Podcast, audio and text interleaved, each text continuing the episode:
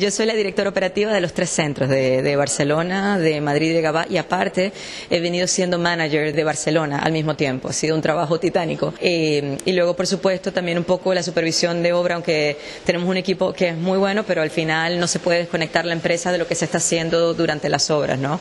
Eh, en Madrid mi papel durante la obra fue mucho más protagónico porque al final con todas las circunstancias que hubo, eh, pues nos tocó pues hacer de, de, todo, todos allí. Cuando terminó Madrid ya hemos conseguido además un equipo allí que está muy consolidado, es un equipo increíble, parte del staff también de Barcelona que venía con, con nuestras ideas muy claras, se fueron un poco para poder darle continuidad a esto y que no se perdiera, porque es complicado también. Y bueno, Cris y yo estamos viajando constantemente, semanalmente para allá.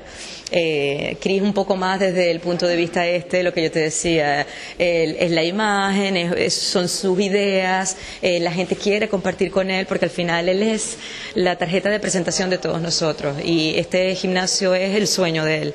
Pero luego detrás de él estamos todos nosotros que somos los que aterrizamos estas ideas y vemos si son viables o no. Y si no son viables, pues Cris es de estas personas súper testarudas que también eh, insisten, insisten y como sea intentamos llevarlas a cabo. O sea, yo creo que, que detrás de mí, que yo, que yo te digo que soy la directora, pero detrás de mí también tengo un equipazo que hace que el día a día podamos gestionar, mm, eh, eh, administrar e inventarnos y crear y proyectar y hacer todas las necesidades que, que implican en la empresa, ¿no?